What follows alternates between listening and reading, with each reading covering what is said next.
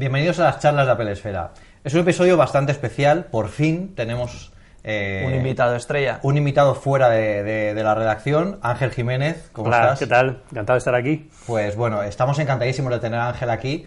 Eh, nos va a hablar de, de un montón de cosas que queremos también comentar con él. Eh, queremos que hablar con Ángel de, bueno, tenemos la suerte de contar con él y tú has estado en, en casi todas las, en todas las keynotes que, que ha hecho Apple desde De las más importantes, ¿no? Desde luego, yo creo que desde 2004, 2005 fácilmente. Eh, si no presencial, en retransmisión en directo, pues antes se hacían en Alemania retransmisión en directo para prensa europea y eso. o sea sí. Dime cuál quieres que nos cuente. iPod Nano, ¿no? Eh, pues nada, sí. No. algo buena también, pero Ten- Tenemos el segundo invitado especial aquí, que es un iPhone original. un iPhone original. Entonces hemos pensado que la keynote del iPhone original. Es. Es, es una keynote importante porque, bueno, aparte porque vivía Steve Jobs y tú tuviste la, la- bueno, el privilegio y el honor de estar allí además y verlo en directo. Nos gustaría que contaras un poco, así brevemente, porque no nos dejan hacer un podcast de tres horas, que por mí encantado, pero la gente que está detrás de las cámaras ya me mira con cuchillos.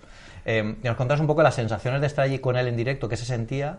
Yo creo que es, es, sin duda alguna es la keynote que recuerdo como más influyente en, en mi vida profesional, evidentemente, pero incluso personal, de la que salí con, con una sensación de, de haber visto un antes y un después en algo. Y eso no me ha vuelto a pasar en tecnología casi nunca, ¿no? De, de salir y decir, lo que, lo que acabo de ver va a cambiar el mundo. Y de la- del iPhone salías con esa idea, eh, incluso lo ves ahora y te das cuenta de por qué, ¿no? O sea, todo lo que, lo que Steve Jobs hizo en el escenario no fue la presentación en la que Steve Jobs estuvo más cerca de nosotros, porque luego eh, en, la Macworld de, de París, ¿no? Se hacía en París y tal, pues eran más, menos periodistas más cerca de él, hablabas más, podías hablar incluso con él luego a la final. Eh, esto era como más auditorio, más, más gente, eh, pero, pero aún así era como mucho más cercano, ¿no? La forma que tenía de contar lo que era el iPhone, eh, cómo transformó el mundo de la telefonía sobre la marcha. En, en un instante de repente dejó anticuados muchísimos teléfonos y costaba verlo ese día, pero yo creo que con el tiempo se ha confirmado, ¿no? Que es un poco lo que pasó. Yo siempre recuerdo eh, tu artículo de ese evento y, me sorprendió porque tú, yo creo que lo viste bastante claro, que esto iba a ser un antes y un después. Y también me divierten mucho los comentarios de ese momento de... Sí, bueno, eh, yo tenía una ventaja fundamental, que es que estuve ahí, entonces era más fácil entender eso que alguien que lo vio, en- y en aquel momento tampoco, es que en 2007 tampoco YouTube era una locura, no había directos, no había keynotes en directo la mayoría de las veces, con lo cual te enterabas por otro, y cuesta más transmitir, y yo creo que eh, fue una frustración esos días para mí, yo creo que para toda la prensa, contar lo que era el iPhone, porque lo No había manera el de no había manera de capturar exactamente lo que era en, eh, en- en palabras de forma sencilla. Hoy ves la keynote y dices, bueno, pues sí, pero si no estabas ahí, esa Claro. keynote no se retransmitió en directo como hoy en día. ¿Qué opinaba la gente, los compañeros que estaban por allí? Porque es, al final cuando vamos a estos eventos es muy importante también el feedback entre nosotros, ¿no? El, el Sí. cuchicheo de, mientras vamos a probarlo, cuando salimos de probarlo, oye, esto, ¿qué te parece? Fue una, ¿Qué- fue una keynote un poco diferente a las de ahora, porque el iPhone no se, presen- se presentó, pero no, estaba para probar, probar. estaba en una vitrina, Eso, si estaba solamente era una, una imagen icónica. Había, solo, solo funcionaba la de- el de Jobs, básicamente, y funcionaba de aquella manera. Hemos sabido con el tiempo que Sí. funcionó de milagro, De básicamente. Eh, pero, pero claro, no podías verlo más allá de la forma física del teléfono con una pantalla. No sé si la pantalla estaba encendida o era directamente una pegatina de la pantalla dando vueltas dentro de una vitrina. Pero todo el mundo se, se sorprendió mucho de cosas que hoy nos parecen naturales en el mundo de la telefonía gracias al iPhone, ¿no? Como por ejemplo lo de, lo de que veas un número de teléfono en la pantalla, aprietes y llame. Eso hoy en día te dices, pero bueno, ¿cómo no va a hacer así? Es un teléfono, es lo normal, ¿no? Pero en ese momento era una, una sorpresa. Eso puedes buscar en Apple Maps un sitio, eh, en Google Maps, perdona.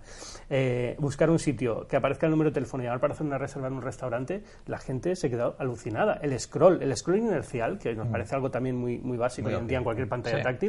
No existía como tal. Era una cosa, deslizar para descolgar. Una genialidad. Yo recuerdo, yo recuerdo una cosa, eh, cuando no lo bueno, lo, vimos en, en, Apple Esfera, que hicimos también un vídeo eh, en el año que llegó, eh, recuerdo que nos alucinó el pinch and zoom. Eso, O sea, eso, por ejemplo. eso era Mm. ciencia ficción completamente. Yo recuerdo Sí. tenerlo, que este es mi iPhone original, ir en el metro con él en Barcelona y la gente se acercaba y decía, ¿qué es eso? Sí. ¿Qué estás haciendo? Yo recuerdo, y no, bueno, espero que nadie moleste eso en su momento, pero yo me traje también un iPhone original cuando salió ya más adelante en el año, yo me lo compré en septiembre del 2007. Eh, venir aquí a comer con unos ejecutivos de Nokia en la época que lo veían un poco como de broma, ¿no? Esta es eh, Apple, ¿dónde va a ir Somos el Nokia, teléfono? somos Nokia, Nokia, ¿no? ¿no? Somos Nokia. Y, y- y sentarme con ellos y decirles, yo, yo sé que el N95 que tienes, que yo tenía hasta entonces, yo tenía usaba Nokia hasta entonces, eh, que sí, que tiene GPS, que no tenía, que tiene una mejor cámara teóricamente, que tiene muchísimas 3G, esto no tenía 3G, pero abre ahora el teléfono, saca un mapa y dime y muéstrame un- di- busca la Puerta del Sol y a ver quién lo encuentra antes. Y lo encontraba yo antes con 2G, juego de ¿no? todo. Y es un poco lo que costaba dar a entender. No es eh, la prestación del teléfono, es lo que hace el teléfono y cómo de fácil es hacerlo. Abre una web, como veías una web en la pantalla de los Nokia era un horror, ¿no? Claro. Esto lo mostraba como una, más o menos como una web de ¿Cómo lo llamaba Steve Jobs a esas webs? Eh, Baby- baby, baby Internet. Internet. Baby, Exacto.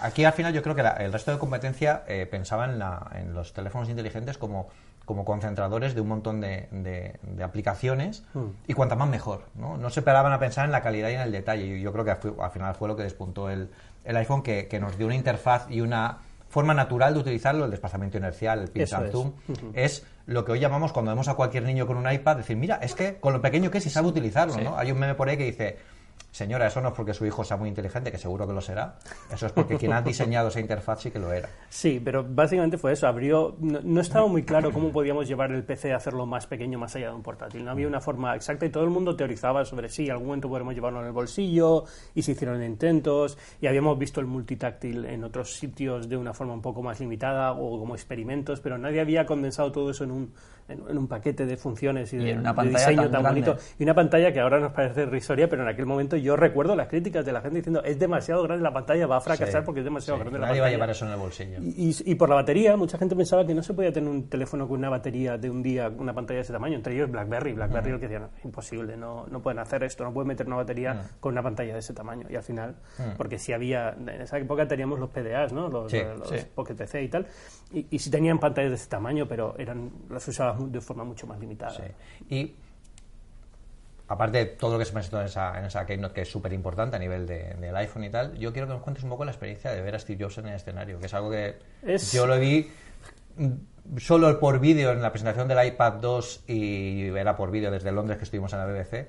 Sí. Pero, ¿qué, ¿qué diferencia hay entre, por ejemplo, esa presentación de ver a Steve Jobs en el escenario y ver a Tim Cook como vimos en el Apple Park ahora en septiembre? Es que es, eh, es diferente, se se echa mucho de menos a Steve Jobs Mm. en estas presentaciones. No porque Cook lo haga mal, Cook lo hace muy bien, Yo pero es. Mm. muy diferente el estilo y yo no creo que nadie pueda imitar el estilo de Jobs a pesar de que muchos lo intentan. Em, porque le salía natural, pero también porque cuando te hablaba del producto lo hacía con una pasión que no tiene ningún otro ejecutivo en la industria. ¿no? Entonces eh, yo recuerdo, hemos hablado de la presentación del iPhone original y he bromeado con lo del iPod Nano, pero posiblemente la keynote que recuerdo con más cariño fuera la de París, en el- cuando habló del iPod Nano, el segunda versión, digamos. el- el, eh, sí, el- no, el mini segunda versión, ¿cuál era el que era metálico?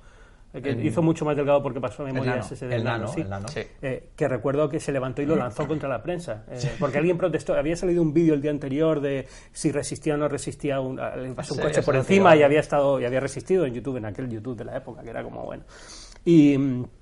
y entonces Steve Jobs, alguien dijo lo de la resistencia y dice, ah, no lo has visto todavía, ¿no? Y dice, no, y se levantó y lo lanzó contra la prensa. eso es muy Steve Jobs. Y, fui, y fue- tengo una imagen grabada de él levantándose y lanzando el, el- su propio iPod Nano a alguien de la prensa para que lo viera ahí tal. Era más pequeñito y tenías como un acceso más directo.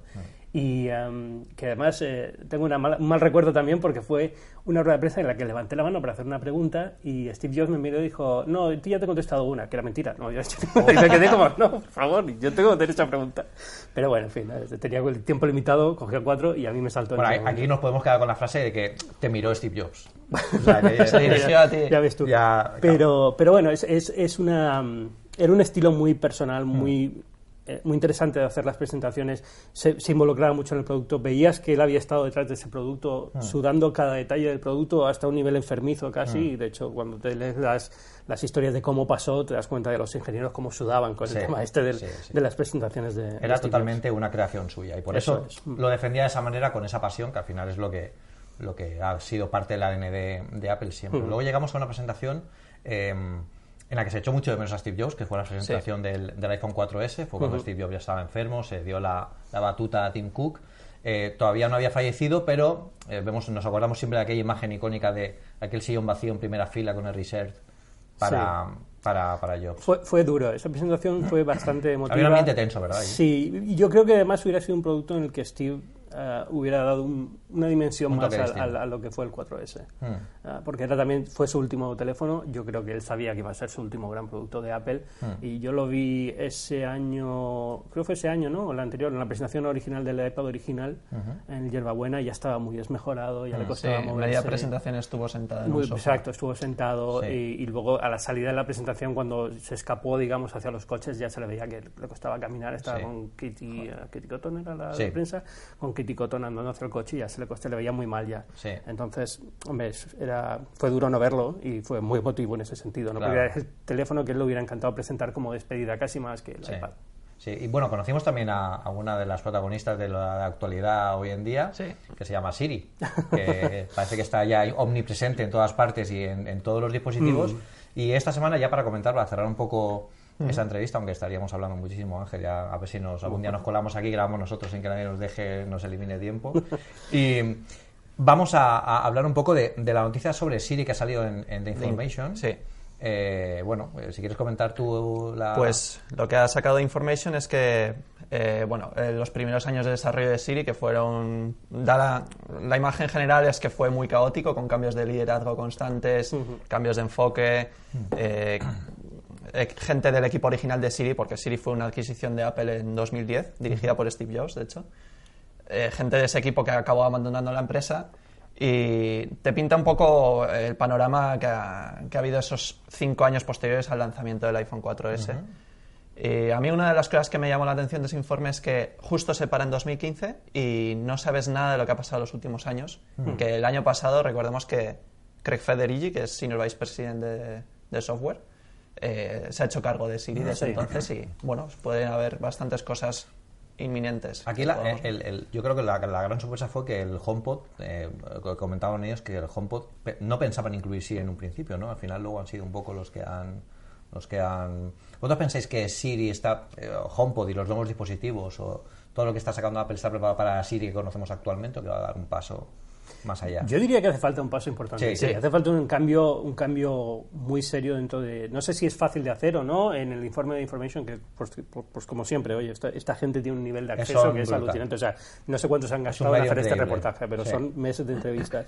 Ah, se, se ve claramente que hay un momento en el cual tienen que decidir si hacer Siri desde el principio o continuarlo. Yo creo que es por, por cómo vino Siri a Apple. Eh, yo recuerdo haber usado Siri antes de que fuera de Apple Ujú, yo en. Estados Unidos y era una interfaz de texto. eh, funcionaba como agente inteligente, Sí. pero tenías que escribirlo, no, Sí. no te respondía.